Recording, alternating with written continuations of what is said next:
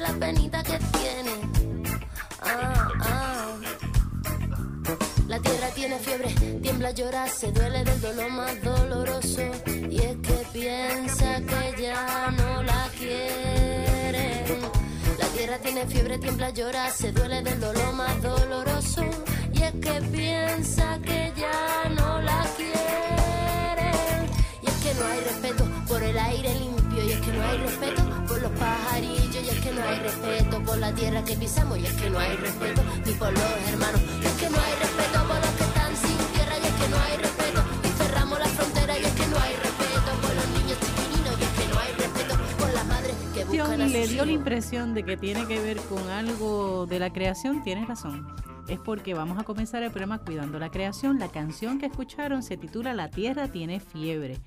La que canta es Bebe, una española, de su disco Pa' afuera telaraña. Así de expresivo. Me encanta. Bien, como escucharon, la canción trata sobre la realidad que vive el planeta Tierra, ese reconocer que se está sobrecalentando y la tarea que tenemos nosotros de tratar de aliviarlo, sanarlo de algún modo. Ya utiliza la expresión de darle algún tipo de medicamento. Y ahí yo creo que el medicamento definitivamente no nos tenemos que tomar nosotros para poder cambiar nuestra actitud y comenzar a sanar y resanar nuestro planeta. El programa Cuidando la Creación, que está por comenzar, es un programa auspiciado por la Pastoral Ecológica de la Arquidiócesis de San Juan de Puerto Rico y el Comité de Fe del Puente Enlace Latino de Acción Climática. Los domingos de 1 a 2, a veces a la 1 menos 5, pero cercano a la 1. En Radio Paz AM810 tenemos este espacio de diálogo interdisciplinario, multisectorial, de base de fe ecuménico e interreligioso, en el cual hablamos sobre la realidad del planeta o la realidad de nuestra casa común, sobre todo lo que acontece en el archipiélago puertorriqueño. El programa será retransmitido por Radio Oro 92.5 FM los sábados a las 7 de la mañana y lo pueden escuchar por internet, ya sea por radioorofm.com o Radio Paz 810 AM online. Esta que le habla es la hermana Alicia Viles Ríos, dominica de la Santa Cruz, y junto a un grupo de personas de buena voluntad vamos a hablar sobre terremotos, los planes que podemos realizar y diversas respuestas que se están dando y que usted y yo podemos también eh, hacer con Marisa Reyes Díaz, quien es coordinadora de la caminata que organiza el Puente Enlace Latino de Acción Climática, ELAC. Ah, Me cansé de decirlo. También nos acompaña Emi Horta Rivera, quien es eh, asistente ejecutiva del puente ELAC, que también está por aquí y que nos alegra muchísimo que nos acompañe nuevamente. Hacían días que no venías. Hola, gracias por invitarme. Desde la caminata, ¿verdad? Yo creo que sí, Cercano, desde antes, yo desde, creo. desde antes, porque cuando Hace como empezamos a promocionar. Diache, hace dos años ya. Yo creo que sí. que Fue el año pasado. El año pasado, El año hermana. pasado. Haremos memoria ahorita. Yo reviso ahorita los apuntes. Yo, yo te lo acuerdo ahorita. Pero qué bueno que, que no te acuerdas. no sé cuánto estás aquí. Porque hemos vivido muchas cosas intensas y posiblemente por eso la memoria no te, no te Por eso es tan lejos. Sí, por eso lo sientes tan lejos. Es que nada más llevamos cuántos, 26 días de, Del año. el año y sentimos que ha pasado ya como- 80. Como, más o menos 80, sí. Yo creo mes que de ya enero. seis meses. Sí. Así. Sí. Y no hemos salido de enero todavía. Así que por ahí escucharon también que está Alberto José Cardona Pedraza, a quien le damos la bienvenida. Saludos a todos los que nos escuchan. Y regresó, ¿sabes quién, Alberto? El profe. Mira, Sí, llegó el profe. llegó el profe. Sí, el profe. Bien José contento de estar de nuevo.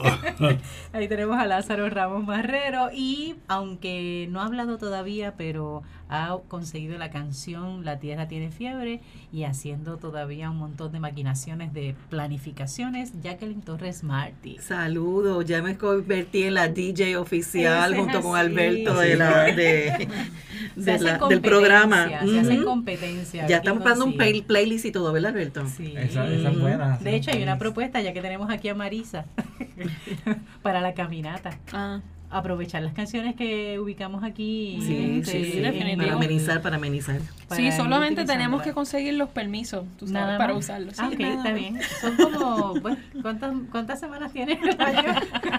Son como 52 permisos que tienes que conseguir, pero te da tiempo de aquí a que Sí, se haga septiembre.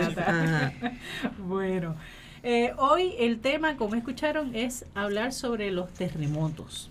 Es un tema, ¿verdad? En esto de la cultura sísmica que hemos estado empezando a internalizar en nuestro, en nuestro país, en nuestra cultura puertorriqueña.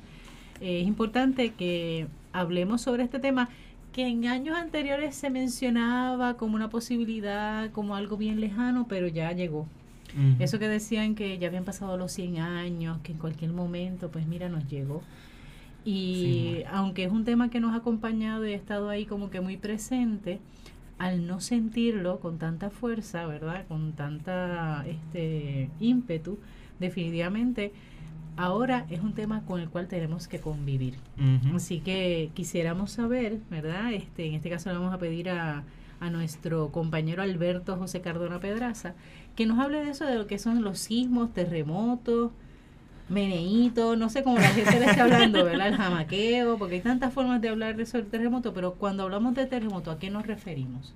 Pues mira, los terremotos surgen por una realidad que vivimos como puertorriqueños, que no la habíamos, no la habíamos vivido, pero siempre ha estado presente y nunca le hemos dado la atención que debíamos haberle dado. Hay que recordarnos siempre que como planeta nosotros ta- estamos en esta capa de tierra que está flotando en unos niveles de magma, que es esta, todos estos procesos de suelo y piedras ya, ya líquidos, que entonces están flotando en estas áreas y son cantos enormes de grande de nivel continentales que están chocando y constante frote y constantemente pegándose. Estos frotes pueden crearse tensiones uno entre las otras y cuando se liberan esas tensiones crean estos, estas vibraciones, estos movimientos que sentimos dentro de nuestra Tierra.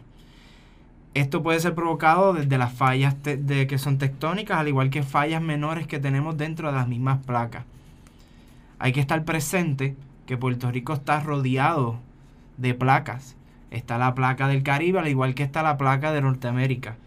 Estas mismas placas y estos movimientos de placas combinados con lo que son la erupción volcánica de las áreas periféricas fue lo que nos ayudó a formar la isla que conocemos ahora como Puerto Rico.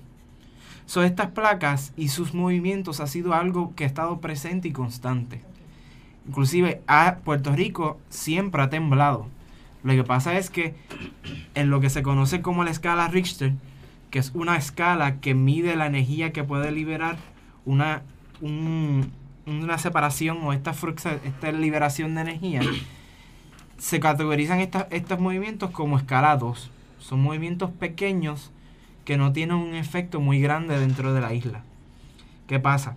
Hemos tenido estas, fis- estas fisuras o estos encuentros de, de suelos profundos que ya han estado en tensión por bastante tiempo, provocando que se liberen estos temblores que estamos sintiendo ahora de magnitudes mayores.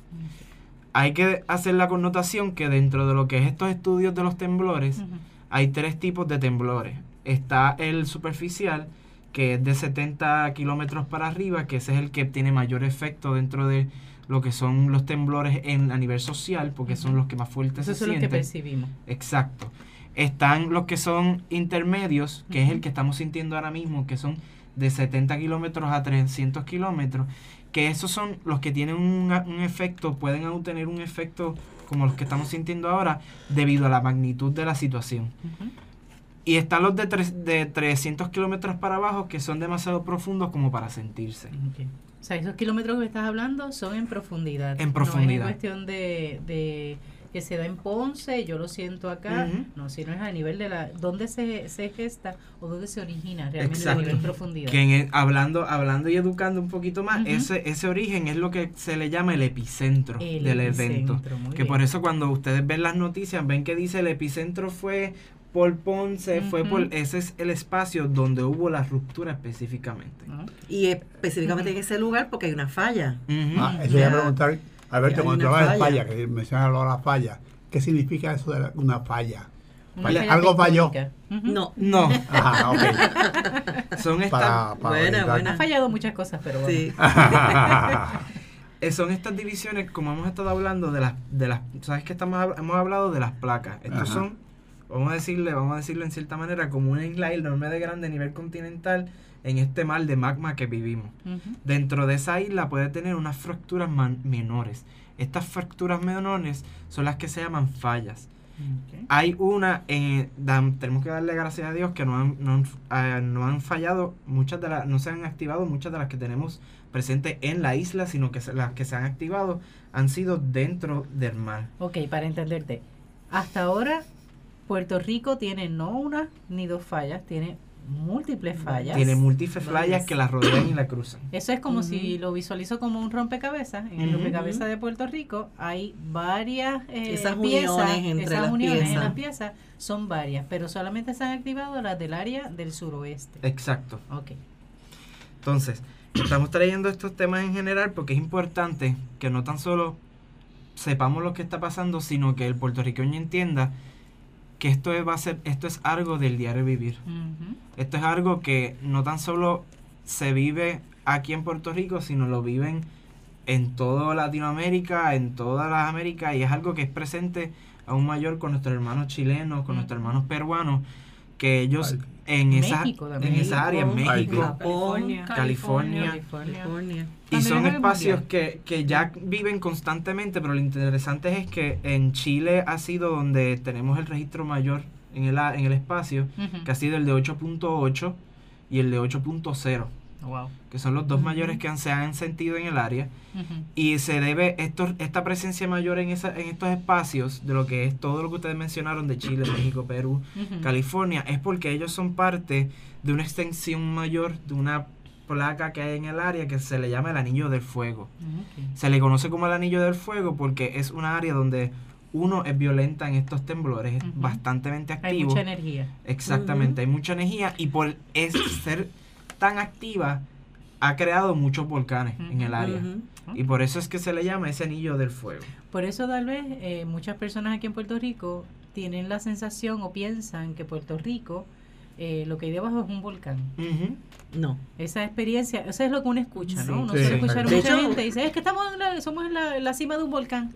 Sí, ese es un mito de que se trae desde mucho tiempo. De hecho, leyendo al, al doctor José Molinelli, que ha estado muy vocal educando eh, ahora y desde años, o sea, de décadas. Desde que yo era nena. Sí, eh, uno de los mitos es que, que, que Puerto Rico no es un volcán, Puerto Rico es una, un sistema emergente, ¿verdad? somos el Ujú. topping Ujú. point emergente de un sistema submarino que se fue, como explicó Alberto, que se fue mm, eh, friccionando, moviendo las placas, porque esas placas corren también de forma eh, contraria. Una va por un lado y otra va para otro, o sea, no van en la misma dirección y eso es lo que causa la fricción, lo que causa la grieta, lo que eventualmente causa la, causa la licuación y cual causa el desprendimiento. Y esa ruptura, dependiendo del lugar, del epicentro, como explicó Alberto, pues entonces lo que causa lo que conocemos como el sismo o terremoto. Así que Puerto Rico ni se va a hundir, ni se va a deslizar, este hay unas grietas y unas fallas, ¿verdad? Que dependiendo de la, de la, de la intensidad de ese epicentro y también de la profundidad, pues pudiesen, ¿verdad? Ir abriendo, ¿verdad? Esas grietas como las que conocemos, las hemos visto en, en Los Ángeles, en, en, en California. California, Sí, la falla de San la falla de San Andreas. Andrés, que se ve desde, desde, el, desde el espacio, ¿no? Desde el-.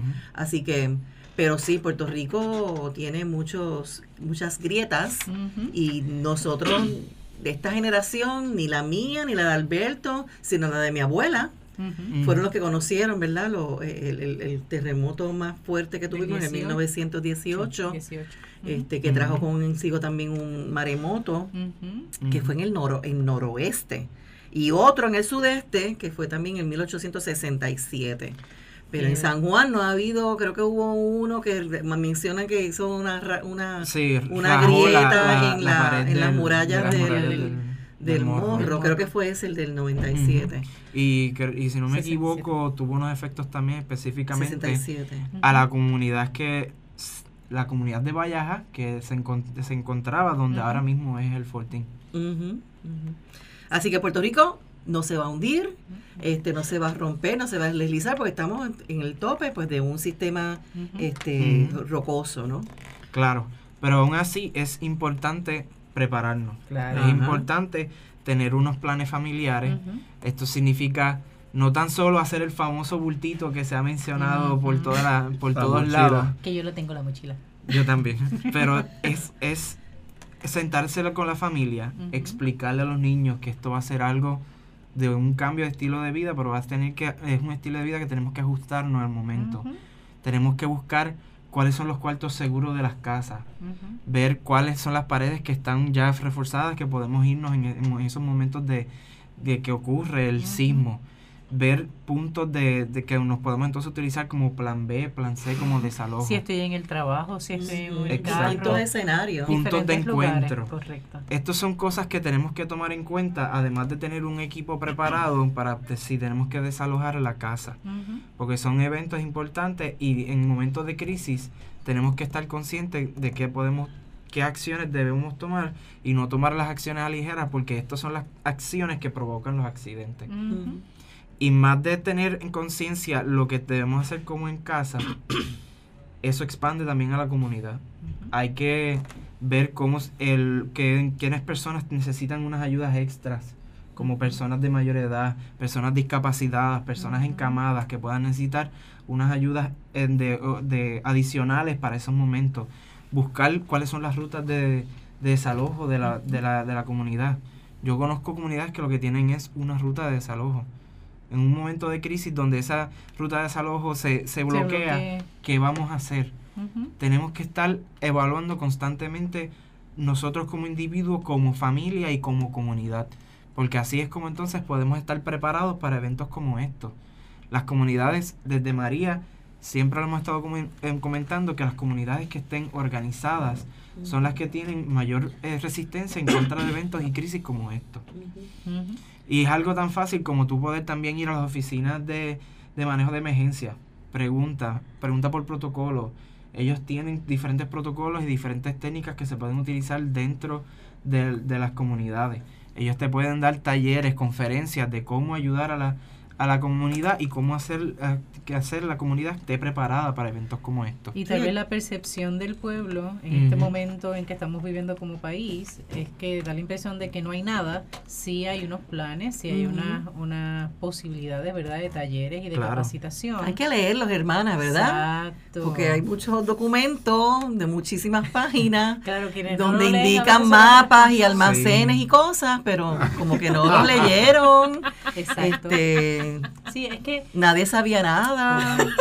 No, ay, alcanzo tu sentir y alcanzo tu... A Marisa le dio de risa. Pero es una realidad, o sea, a veces eh, aquí es donde choca lo que es la teoría con la práctica. Claro, no se puede quedar en papel. Correcto. Te- hemos tenido planes y hemos escuchado esa expresión de planes, por lo Plan, menos en el plan, último plan. cuadrenio. Sí. hemos escuchado muchísimo. Pero desde antes, el problema o la diferencia ha sido que aunque se tienen esos planes, lamentablemente, como bien dice Jacqueline, no se ha hecho referencia a ellos. Y ahí es donde está la dificultad. Mm. O sea, no podemos descansar con que ya yo hice el plan, lo escribí.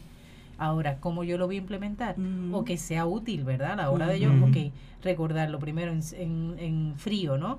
Tenemos un plan. ¿Qué dice el manual? Ujú. Tal cosa. Debería saberlo de memoria, ¿no? Pero, por ejemplo, no lo sé de memoria, pero ¿qué dice? El protocolo hay que buscar esta, tenemos este nuevo, esta nueva realidad, ¿cómo lo adaptamos? Y el, por ejemplo, a nivel de manejo de emergencia, sí se tienen esos talleres que están Sí. disponibles. También es parte de la ciudadanía acercarnos, ¿verdad? Y conocerlos, como nos, bien nos recomienda Alberto. Y si a la hora de usted pedirlo o solicitarlo no se lo brindan o le dicen que no hay, usted aparte de poner el grito en el cielo, ¿verdad? Eh, muévase a, a ser proactivo, ¿verdad? No lo tienen o el que tienen viejito, ¿cuál es? Para por lo menos tener alguna idea, ¿no? Y ser un poco más proactivo. Tampoco, ¿verdad? Tenemos que tener un balance. Sabemos que a nivel este de país hemos tenido días y semanas bastante inestables y con noticias que son terribles, pero eh, también tenemos que creer que hay servidores públicos que sí hacen su trabajo, que sí, Sí. hacen su labor y que se tienen unos, unos planes que son hasta ahora efectivos o por lo menos nos darían una pista. pero Sí. es parte y parte, ¿no? No esperar que todo sea solo Ujú. del gobierno, sino también nosotros como ciudadanos movernos a, Un, a un ejemplo específico que puedo dar, eh, FEMA tiene un programa que se llama CERT, es el equipo de primero de primera respuesta de comunidades que ellos certifican para estos para estos tipos de respuestas y ellos te dan una serie de talleres donde te dice cómo evaluar tu comunidad, cómo buscar los puntos débiles, cómo trabajar con esos puntos débiles, qué protocolos debes crear y tomar dentro de tus comunidades y te ayuda a, a estar un poco más preparado para momentos como estos. Y pensamos tal vez que ya, ah, ya para qué, ya pasó, ya para qué, no. No. Gente, esto es una realidad, esta cultura, sí- esta nueva cultura sísmica La que estamos entrenando, tenemos que seguir preparándonos porque no pensemos que ya pasó la situación y que estamos ya inmunes a que ocurra otro. Recordemos que a diferencia de los huracanes, que tenemos una temporada que más o menos nos da una certeza, ¿verdad? O una seguridad de una- en qué tiempo es que lo vamos a vivir. En el caso de, de los terremotos, pues no. Así que ante eso no hay eh, peor acción que aquella que no se asume, ¿verdad? O tenemos que buscar la forma de prepararnos, aun cuando pensemos que ya es tarde. No es tarde. Estamos a tiempo para seguir creciendo. También pienso que, que es importante saber las la, los mapas de desalojo. Correcto. Sí, sí, En- Y yo, me, yo, me, yo me extrañé cuando vi a tu querido Cataño, Ujú. todo el área que tiene. Entonces, no solamente es porque está a la orilla del mar, sino también porque están cerca de los ríos. Sí, y porque estamos por debajo del nivel del mar. Zacataño es por Sí. debajo, así que es mucho más sensible a inundaciones y a ese tipo de efectos. Sí. Y, Y también, también- los, los avisos de maremoto, entonces hay que estar pendiente. Todas Bueno, ido al personas que vivan. Pasa por el convento y antes había, antes del huracán habían varios letreros que decía está entrando a zona de, de Sí, tsunami". o sea, tenemos cuarenta y tantos de municipios en la isla que son costeros. O Sí. sea, todos se tienen que preparar para, como usted dice, saber cuáles son toca. las áreas de desalojo, cómo me Exacto. voy a mover, si me voy a mover en bicicleta o me voy a mover a pie, porque no si pensemos que la gente en va todo el mundo a montarse en un carro, porque eso no es, o sea, o y sea, si llegase a estar en un vehículo que me puedo mover, en Cataño yo determiné que me voy a ir en contra del tráfico. Porque la ruta más fácil es justamente contra el tráfico, no, no haciendo la vuelta que tuviese que hacer para poderme ir por toda la ley. Sí, de pero si te encuentras con el que viene de camino de frente tuyo, ahí se formó el enredo. es que tú En tienes que decirle, mira, mira, mira, mira. Exacto. Sí, es una de las Tenemos cosas que ir de aquí. es una de las cosas que hemos hablado la hermana con la que este, tengo la oportunidad de vivir en Cataño. Es una de esas Sí. de, las, de los temas que hablamos. La ruta de nosotras no puede ser yéndonos por toda la, la ruta eh, de la vía regular de tránsito. Tenemos que en algún momento o cruzar un islote, ¿verdad? un área verde, para poder este, salir adelante. Y en ese camino, sí. si nos toca a pie, más fácil, pero si nos toca en carro, tenemos que, tenemos que hacerlo Sí. y sobre todo motivar a la gente a que sepa cuál es el camino, ¿verdad? Y, y bien importante también que avisemos, ¿verdad? Yo creo que es bien importante lo que mencionaba Alberto de la organización comunitaria, como hablamos con nuestros vecinos y demás. Hubieron algunos sucesos en el sur que la gente no se enteró que sonó la alarma del maremoto y, y otra gente se montó en su carro Y vámonos. En el Entonces, Rincón el que se queda, pues se quedó. Entonces, ¿cómo pensamos en quién está a mi lado y que es también, ¿verdad? Igual de vulnerable que yo estoy. Entonces. ¿cómo nos avisamos? Tocar la bocina, nos tenemos que ir, Un tocar las puertas. Algo. ¿verdad? Pero eh, ahí es que entra la importancia de, eh, Las la- relaciones. de las relaciones y cómo organizamos nuestras comunidades, cómo estamos en, en constante comunicación.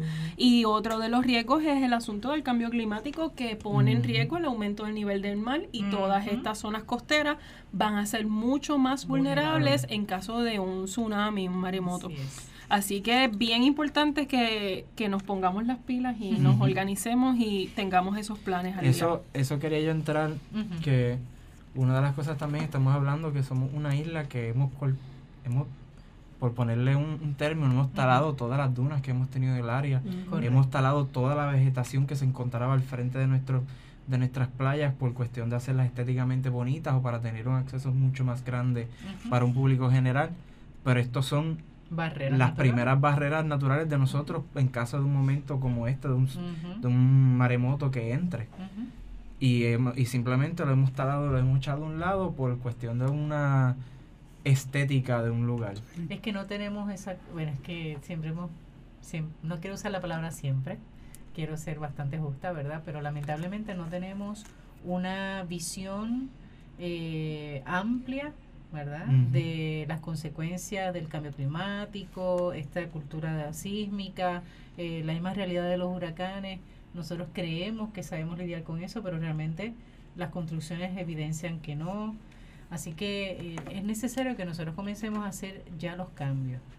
Esta, este aviso que nos acaban de dar, que lamentablemente nuestros hermanos y hermanas de la montaña y el suroeste del país lo están sufriendo a carne viva, eh, es un gran aviso para el resto de la población de cómo tenemos que comenzar a hacer los ajustes. Y para Sí, eso tenemos que hablar sí. de planes. Ujú. ¿Quién nos va a hablar de planes aquí? ¿Quién va a hablar de planes? ¿Marisa o es quién? ¿Eres tú también? Yo Alberto? estaba hablando Ay, de María, todo eso, pero- ¿Qué Pero más tú que- quieres Sí, sí, sí, Alberto. Me- pero algo que quería tra- traer, documentales. exacto, es que hay que tener mucha, hay que tener en presente Ajá. que muchas de las personas que viven en las costas son los más vulnerables porque son personas de escasos recursos que son de- dependen de las costas y tienen un efecto aún más un mayor con lo que es todos estos eventos porque no tienen se crean estas casas porque es lo que tienen no de lo forma siguen informal. sí. no, no, no hacen, no siguen las regulaciones porque ellos no tienen ese acceso a un arquitecto que conozcan todas. Lo hizo, me la hizo, la casa me la hizo papi con la- el cemento que le sobró de una construcción anterior y la fue creando poquito a poquito. Sí, fue de cemento. Exacto. Que tenemos también que pensar en, esa, en esas comunidades que, las que lamentablemente esas comunidades que tenemos frente a las costas, muchas de ellas son comunidades que son altamente vulnerables por el nivel económico y el nivel social en que se encuentran. Y también tenemos que tener presente que hay muchas casas ricas También, en esa zona que lograron los permisos sin se supone, ¿verdad? Sin suponer que tuvieran los permisos. Así que hay un desbalance, ¿verdad? Este social y de mucha injusticia también en estos aspectos porque rápido tenemos que pensar, pues hay que mover a los más vulnerables, pero entonces los ricos se quedan. ¿Cómo entonces Exacto. una persona eh, cuál, cuál es, hasta dónde llega, ¿verdad? Nuestra sensibilidad con, o sea, la gente en el sur no se quiere ir de sus casas porque cuánto trabajo da tener una casa. Y yo la voy a perder, Y ¿verdad? la realidad de Puerto Rico es que Es doloroso. la casa siempre ha sido una de las metas para la mayoría Exactamente. del pueblo. Tener una casa es lo más seguro. Ahora tal vez es el carro. Sí. Pero Definitivo. Para muchos, sí, para Tu casa es muchos tu la castillo. casa es el Sí. castillo. O sea, uno lo escucha desde pequeño, ¿no? O sea, ten todo para que tengas una casa. Exactamente. Y el puertorriqueño siempre ha- se ha visto el, el, el, el ownership, o sea, el, el ser dueño, No, no, de su el casa, alquilar de su no, casa. alquilar, sí. La, la, la tendencia es siempre a tener Muchas personas en propietario, Estados Unidos ser se titular.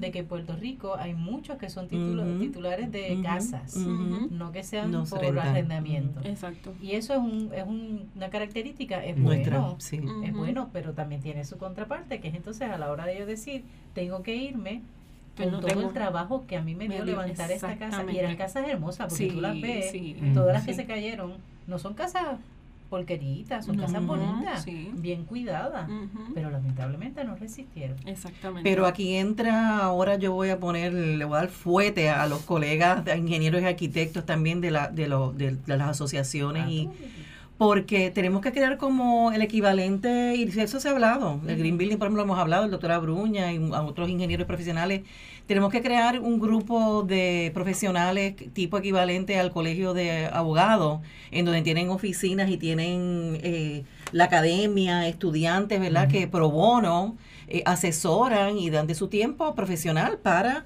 el, el elemento, ¿no? el, el- término, la- el aspecto eh, de, de legal.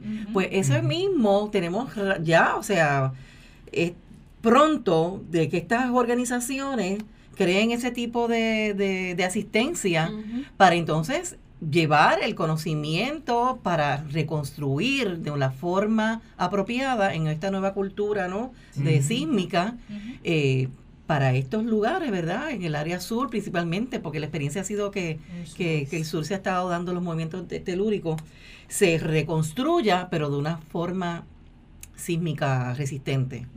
Este, Estaba escuchando a un ingeniero anoche de que eso se tiene que hacer desde un principio y eso el, el, hacer este, esas adaptaciones sísmico resistentes serían un 2% del costo total de una casa, del proyecto. Así que si tu casita pues cuesta, qué sé yo, 30 mil dólares, ¿verdad? Pues entonces sería el 2%. Estamos hablando de 6 mil dólares.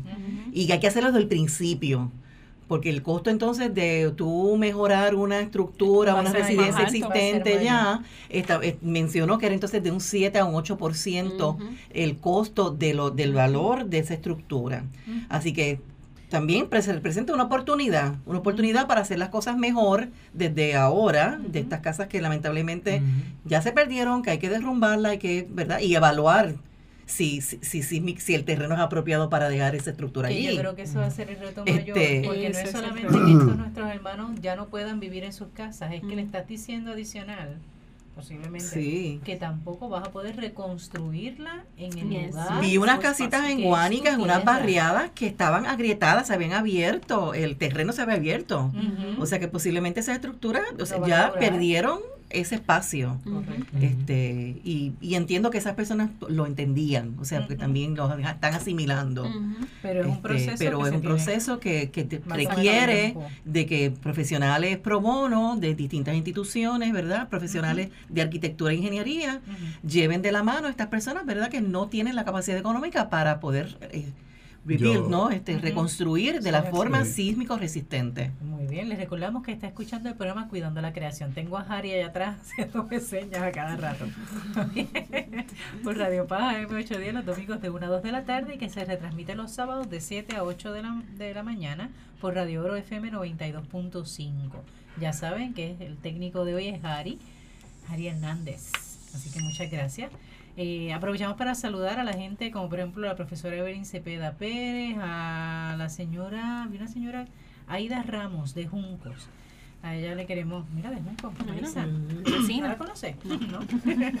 que nos escucha no solamente domingo, nos escucha también sábado, así que van dos días. Sí, es una fiel, fiel, fiel. fiel.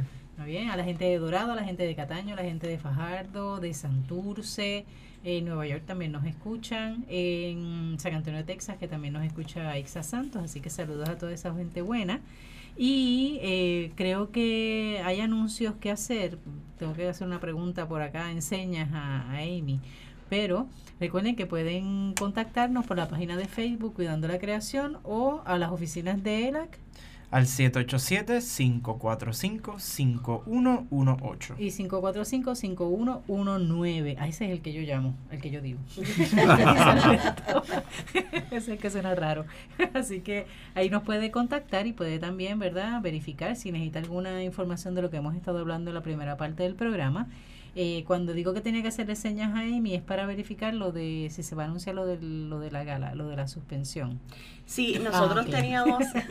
Por eso que no lo hablamos antes, disculpe. Sí, ya nosotros habíamos anunciado que teníamos una actividad, la gala de quinto aniversario. Y la misma pues iba a ser el primero de febrero de este año y pues eh, debido a la situación que tuvimos con los terremotos en el sur pues decidimos redireccionar nuestros esfuerzos y entonces, ¿verdad? Las personas que compraron su taquilla, ya le enviamos, como allá aquí, ya le enviamos el reembolso. ya le enviamos la carta, ¿verdad? La, de cancelación, porque hay unas opciones que Hay unas opciones, se le puede devolver el dinero a las personas que compraron la taquilla o pueden donar ese dinero para entonces los esfuerzos que vamos a estar teniendo las próximas semanas en el sur. Ok, muy bien. Así que ya saben, si usted era una de las personas que pensaba ir al primero de febrero a nuestra gala, eh, cambió la situación y entendemos que muy adecuadamente se tiene que redireccionar todos nuestros esfuerzos y todo lo que podamos lograr a nuestros hermanos y hermanas de la zona suroeste y yo creo que también hay que mirar un poquito para la montaña. Definitivamente hay que mirar para la hay montaña. Hay que mirar la montaña porque en la montaña hay mucho más daños de los que sospechamos. bien? y eso van a sufrirlas porque como no entran necesariamente dentro de los planes de ayuda, eh, va a ser más cuesta arriba. Así que lanzo aquí a la mesa de, de ELAC, de los que estamos en, en, en, la, en este grupo, el que miremos a la montaña porque ya el área de la costa ha tenido su asistencia. Y me preocupa Maricao, me preocupa Lares, me preocupa Adjunta y toda esa zona de por ahí Utuado, porque van a estar más desprovistos de lo que pensamos.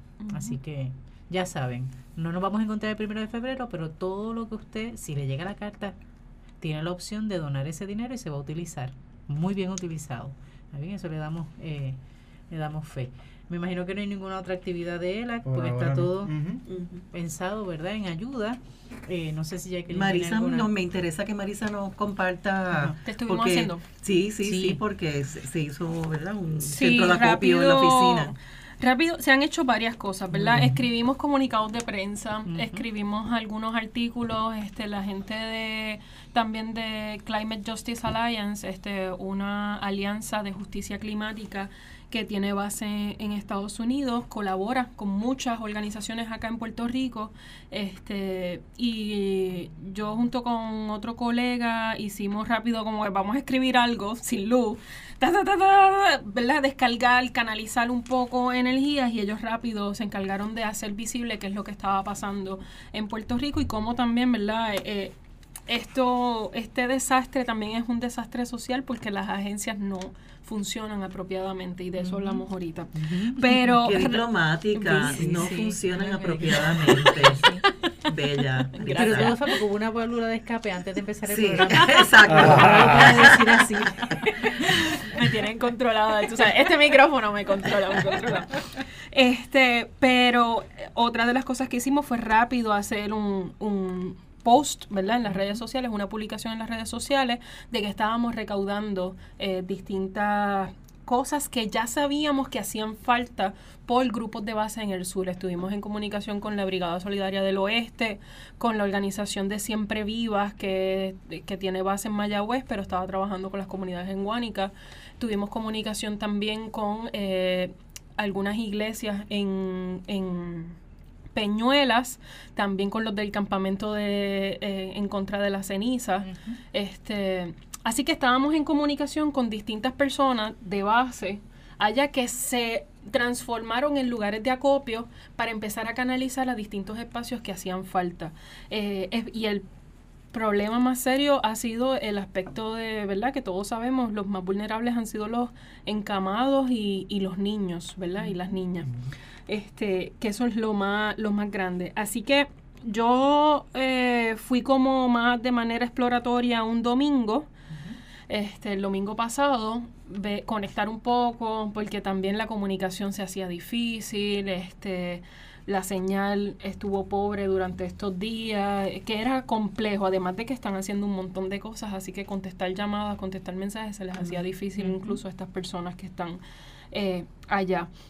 Así que eh, fui de manera exploratoria, conectar con algunas personas y el miércoles pasado eh, estuvimos haciendo entrega de suministros en el área azul. Estuvimos visitando Guánica, una muchacha que canaliza suministros para gente montaña adentro en Yauco, ¿verdad? Atendiendo un poco eh, ese asunto y en Guánica, encamados en las comunidades de, de Guánica, que están durmiendo en carpas afuera, que los la, ¿verdad? las facilidades no son las mejores y son también incómodas para los para los cuidadores, que es otra cosa que no pensamos, ¿verdad? La vulnerabilidad emocional de los cuidadores, este, que pues que se pone en tela porque es muy fuerte. O sea, ya de por sí trabajar con un- una persona encamada es bastante complejo y agotador emocionalmente. Y en estas En circunstancias estas más circunstancias que tú estás totalmente vulnerable, que tú no sabes si tu casa aguanta o no, es más todavía. Claro. La atención de los niños que no quiero bañarme adentro porque me da miedo y si tiembla mientras me estoy bañando. Pues entonces quiero bañarme afuera con la manga y nunca estar solo. Entonces hay una vulnerabilidad emocional bien fuerte, que no es solamente, ¿verdad?, cómo, cómo atendemos estas necesidades básicas, pañales, chops, que eso, ¿verdad?, fue un poco de lo que llevamos. Este, lámparas solares, porque también hay una necesidad de energía. Este, pero es también cómo entonces vamos dirigiendo nuestros esfuerzos a un apoyo mucho más profundo, porque este, este problema resalta una vulnerabilidad mucho más profunda que simplemente los aspectos eh, materiales. Y yo creo que, ¿verdad? Dentro de todo en el sur se están, están llegando los suministros. Como mencionas, es la montaña tal vez un poco más lo crítico. Ahí conectamos con un grupo que se llama Centas, que he fallado en lo básico. Que busca el que senta. Este, pero ellos están en la montaña en Yauco. Es este un centro de microempresas y tecnologías agrícolas sustentables de Yauco Mm, y este proyecto eh, es excelente, eh, es precioso. Eh, con Wanda Santiago, ella está, funciona ahora mismo el centro como un centro de acopio y están canalizando muchos de todos los suministros y van para eh, personas afectadas en el área de la montaña. No solamente Yauco Montaña, en los barrios montañosos, sino otros municipios. ¿verdad? Del centro de la isla y están llegando hasta María, a las Marías, también hubo este que también hubieron, hubo muchos daños. Así que esos fueron los espacios donde nosotros nos concentramos este, para entregar ¿verdad? esos suministros. Y por ahora hicimos como un poco de pausa en seguir incentivando a la gente a entregar suministros porque entendemos la necesidad de pensar más a mediano y largo plazo. eh, todo este aspecto de las infraestructuras, todo el aspecto de, de la fragilidad eh, emocional también que tenemos todos, ¿verdad? No es solamente es más intenso en el sur eh, este, y en la zona montañosa, pero en el norte también se siente esa fragilidad de que tiembla un poquito o alguien empieza a mover los pies, como hace Alberto constantemente en la oficina. Y, to- Todo el mundo y todo el se trinca, Sí. ¿verdad? Uno se trinca Sí. rápido, porque también tenemos un trauma después de María, ¿verdad? O sea, Más sensible, sí, más estamos, sensibles, tenemos una fragilidad social bien grande. Entonces, el hecho de que nuestras agencias nos hayan fallado durante todos estos años aumenta aún más esa vulnerabilidad emocional de que yo no me siento seguro. Ya entonces ni, ni siquiera mi casa es segura. Entonces, es, es cuáles son nuestras seguridades, dónde están. Entonces, ahí es que entra la importancia de organizarnos como comunidad. Ahí entramos a una realidad que queremos en- llegar a la normalidad y la realidad es que nuestra nueva normalidad es Es estar en alerta, es estar en esa tensión posiblemente y hay que ir integrándola porque si no, no vamos a poder funcionar. y organizarnos. Mm, Entra también en nuestra realidad que ya no podemos seguir apelando al individualismo. ¿verdad? Que es el, el sistema que nos han estado empujando, que es un poco ese desastre, ¿verdad? Cómo vamos viendo eh, todo el asunto del capitalismo y el neoliberalismo que nos hace más individuales, Sí. que nos separa socialmente, que tú apelas a lo tuyo y garantiza tus cosas y no pienses en el que está al lado y de momento cuando tenemos estas necesidades, los que están justo al lado es, son los que van a tener la respuesta más, más rápida. Entonces, ¿cómo empezamos a espérate, esto no era, tenemos que regresar a estas cosas. Y yo creo que también eso se, se vio la semana pasada porque el terremoto ocurrió 7 Ujú. y ya sábado la gente estaba fuera de sus Ujú. casas llevando suministro al sur. Así que la gente, como dice Marisa, eh, nosotros desde María hemos visto cómo el gobierno nos ha fallado constantemente. Pasa esto del terremoto, las ayudas no están llegando rápidamente, a pesar Se de que intuye rápido que hay algo que no está funcionando. Exactamente, bien, y las personas automáticamente dicen, vámonos, vámonos para el sur, vamos a ayudar como nosotros podamos. Exactamente. Y que la ayuda fue, el movimiento de ayuda fue directamente de la individuo a, a comunidad individuo. Exacto. O sea, eh, por el malestar que hay, ¿no? Que se han ganado nuestros gobiernos, en pluril plural, Muy bien. este, pues ya nosotros no nos creemos que vamos a dar el donativo a, a ningún Capitolio. Perdón. O sea, Sí, es no. más, no va a haber ningún perdón. No. con el permiso. Eh, y nos vamos Claro. con nuestros Sí. como nuestras pick y los carros y qué sé yo qué a las comunidades con lo que de- se, se recoja. Mira, ese domingo que yo fui, que yo veía los camiones Sí. de mantecado. Porque tú sabes el placer que a ti te da comerte un mantecado cuando tú estás ansiosa. Y que alguien pensara, vamos a llevar mantecado. Mantecado. Fue como, esto, esto es otra cosa. sí, esto sí. es hermoso. La creatividad realmente eh, aflora de una forma increíble. Sí. Sí. ¿Quieres Sí, yo estoy pensando, Ajá. ahora que le, le escucho a ustedes, este, hablamos de cuidar la creación y a veces en este momento, ¿cómo nosotros hacemos eso? Y entonces este, no podemos de- definitivamente depender de nada del gobierno, definitivamente. Es Eh, lamentable. sí, es lamentable. Pero, eh, ¿cómo pi- ¿qué piensa una persona que perdió su casa, que tenía su carro en la marquesina abajo y se lo aplastaron, lo- se le cayó encima? Y que el banco va a seguir cobrándole. Él va a seguir cobrando y si busca y si espera más, van a ser los buitres que le van a, a cobrar un vivir por lo que van a hacer. Por eso me, lo que decía Jacqueline de la- las agrupaciones que tienen que ver con esto, que se puedan desprender eh, de todo lo que sea el aspecto económico y buscar eh, contribuir a, a- a esa parte de la creación. la y tenemos y Hacer la tenemos que hacer y tenemos que hacer dos cosas verdad una es este aspecto de organizarnos como comunidad verdad pero también por otro lado ver cómo nos ponemos las pilas y fiscalizamos más al gobierno porque a la larga a la corta a la larga a la corta le estamos pagando. Así que el que el que ellos no estén respondiendo correctamente Sí, es, un seguro. es o sea, una FEMA es un responsabilidad, es una Nosotros pagamos por responsabilidad eso laboral. y eso es nuestro. Una, una misiones de, de cuidar el ambiente es el, el fiscalizar, el denunciar. Claro. Porque nosotros nos quedamos bien cómodos este, con el celular viendo y nos vemos el que está realmente sufriendo. Claro. Esas comunidades que están sufriendo. Ujú. Sí. Hay que Y despertar. algo que en mi personal, no sé si alguno de ustedes aquí lo ha visto, que Ujú. no he notado, es cómo se va a afectar ahora los seguros que Sí. cada uno paguen. sí, sí, sí. que porque ya se había visto afectado con Ya lo del huracán. exacto, María, con. María vimos que muchas aseguradoras aumentaron los precios de, su, de sus seguros debido a, a lo que a lo que ocurrió con María.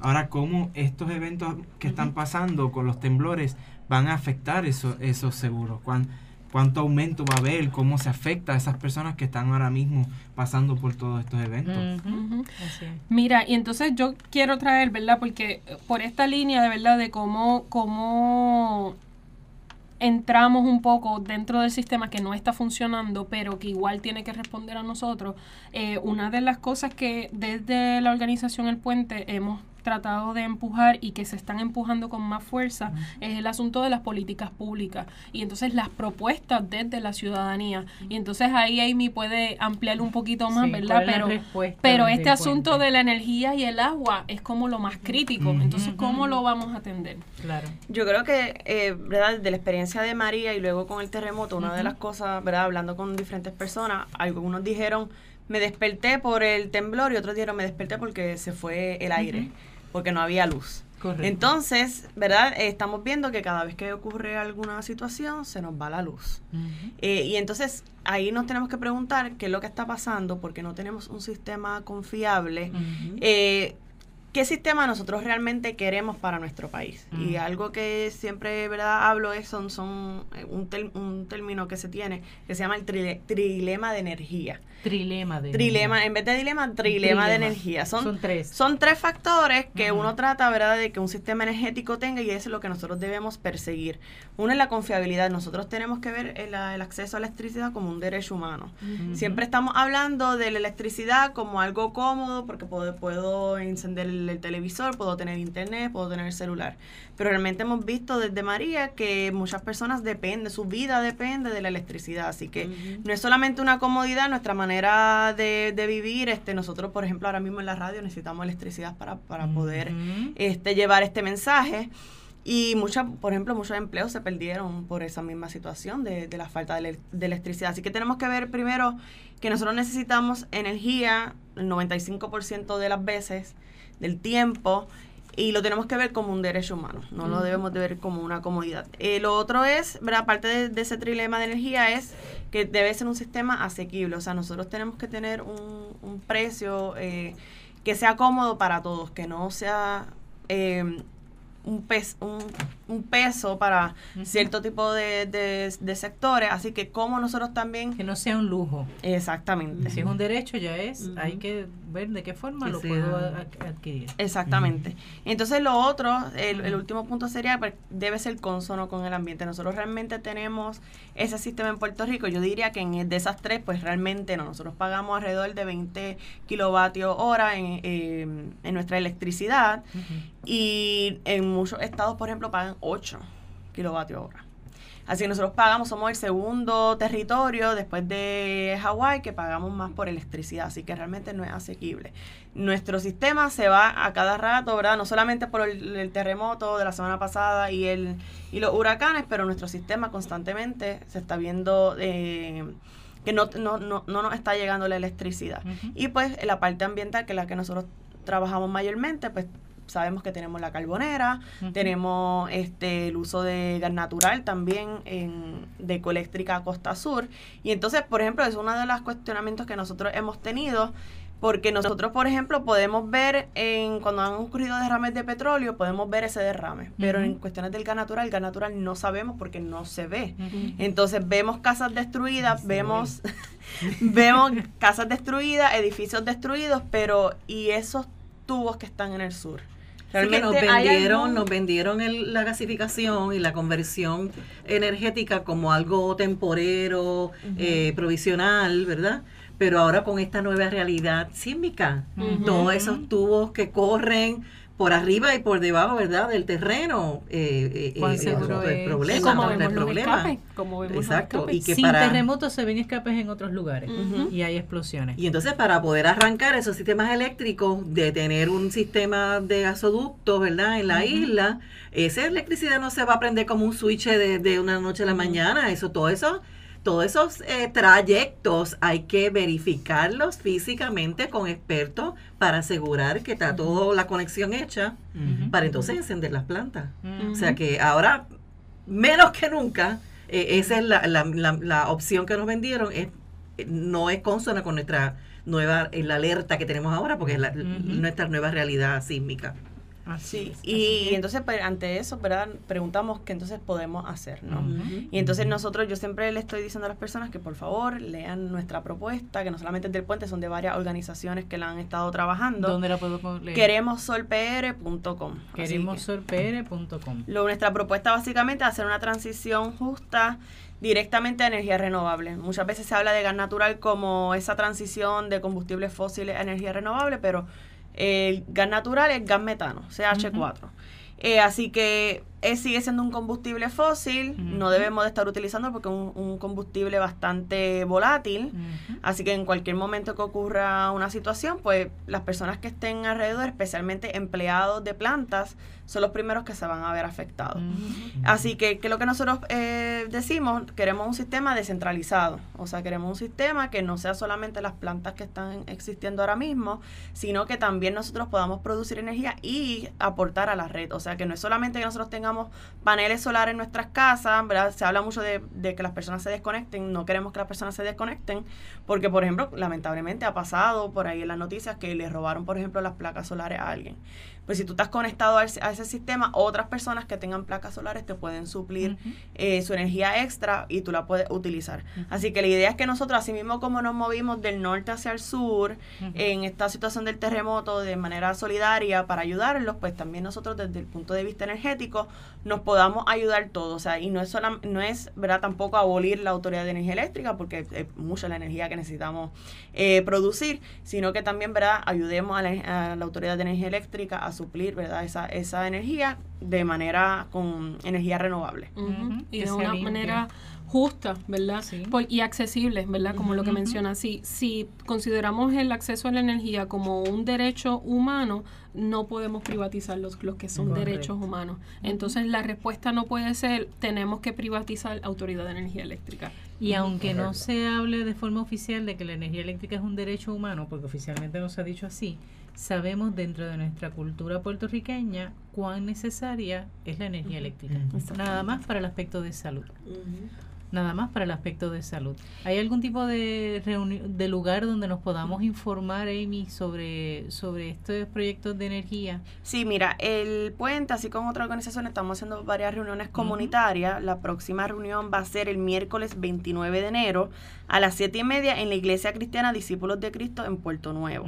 Y ahí vamos a estar tocando los temas del Plan Integrado de Recursos que se está viendo en el negociado de energía, que básicamente es el plan de aquí a 20 años sobre cómo nosotros vamos a tener nuestro sistema. ¿Cuál es el problema? Que ahí en ese plan eh, se quieren establecer eh, plantas de gas natural. Así que es nuestro momento de nosotros visitar estas reuniones comunitarias que estamos haciendo, asesorarnos con la información y nosotros ir a las vistas públicas. Las vistas públicas empiezan del 3 al 7 de febrero, exactamente. Es importante que el, el, 3 de febrero vayan al negociado de energía. 3 de febrero cae lunes. Cae lunes, exactamente. Y el periodo de comentarios es hasta el 18 de febrero. Así que si hay personas que no saben mucho sobre este tema, pero les gustaría asesorarse, se pueden comunicar con nosotros. Y también, eh, si ustedes, por ejemplo, no saben escribir un comentario, no se atreven, mira, es solamente un párrafo, lo envían, mira, no estoy de acuerdo con esto. Eh, porque me preocupa, me preocupa, soy del área de Cataño y cada vez que viene el oleaje, ¿cómo rayos van a entrar esas esa, esas barcazas de forma estable sin que nos perjudique a nosotros? Exactamente. Cuando rompe la ola en Cataño, rompe la ola fuertísimo. Y digo Cataño como digo Guainabo, porque el cantito de costa que tiene Guainabo, que es por el área de Sabana, Vietnam, no Amelia, Sabana y Vietnam, Amelia queda al otro lado ahí uno ve el efecto del oleaje y eso de verdad que no da nada de seguridad. Y se va incrementando. En estos días ha estado el oleaje bastante fuerte y se ve bello. y pero lo escuchas y estremece. Pero digo yo que estoy al frente. lo oigo. lo oigo y lo siento. Definitivo. Así que ya sabemos, tenemos ahí una oportunidad el miércoles 29. 29 en la, en la iglesia, Discípulo de Cristo de Puerto Nuevo. Exactamente, a las siete y media.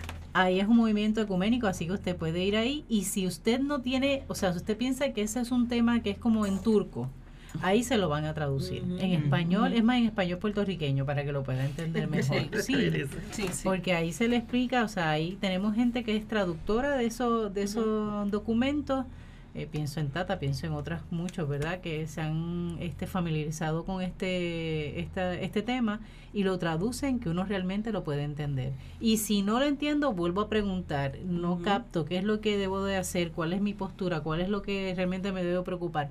Te lo van a decir, te van a enseñar. Así que son oportunidades y toca. Y ustedes dirán, energía y, y temblores Sí, van tomados de la mano porque tembló y nos quedamos sin energía todo el país. Así que y, y que debemos resaltar que, ¿verdad? Hemos estado trabajando en el asunto de los oasis energéticos desde, desde el puente y los oasis funcionaron y suplieron energía a las comunidades durante, eh, ¿verdad? Esos momentos que estuvimos sin energía. Puedo añadir más. Uno de los oasis, el Seiba en Aprodec, debido a la combinación de ya unas placas existentes con los de Aprodec, ellos pudieron establecer energía a una antena para que la área podía tener comunicación, su comunicación, para poder entonces comunicarse a sus familiares. Y, y, ahí lamentablemente no van a llegar las cámaras ni micrófonos de radio, de estaciones de radio, pero sí tenemos la evidencia de que funciona. Este tipo de propuesta energética con energías renovables funciona y sobre todo cuando se empieza en comunidad. Así que hay alternativas, ya que él me está haciendo señas de que nos vamos. Así que le agradecemos a, a Amy, a, Marisa, a Alberto. Profe, gracias por venir. Yo creo que es momento bien decisivo de asumir posición. Sí. De eh, no dejar que nos pase por el lado de nosotros, porque estamos creando nuestra casa común. Y entonces no podemos mirar para el lado para que otro haga por nosotros. Así es. Así que ya la cultura sísmica debemos de integrarla a nuestra cultura puertorriqueña. Es nuestra nueva realidad. La normalidad es incluyendo eso. Todo lo que acontece con la energía eléctrica, todo lo que acontece con el agua, todo lo que acontece con el suelo, todo lo que acontece con los sismos. Así que sin olvidar los huracanes es nuestro nuevo Puerto Rico. Así que somos capaces de asumirlo, somos capaces entonces de lograr eh, hacer que nuestro Puerto Rico siga siendo Puerto Rico con otra perspectiva, con otro horizonte, pero si todos nos ponemos a caminar y a trabajar en esa, en esa postura. Así que seguimos cuidando la creación. Hasta la próxima semana. Dios les bendiga. Amén.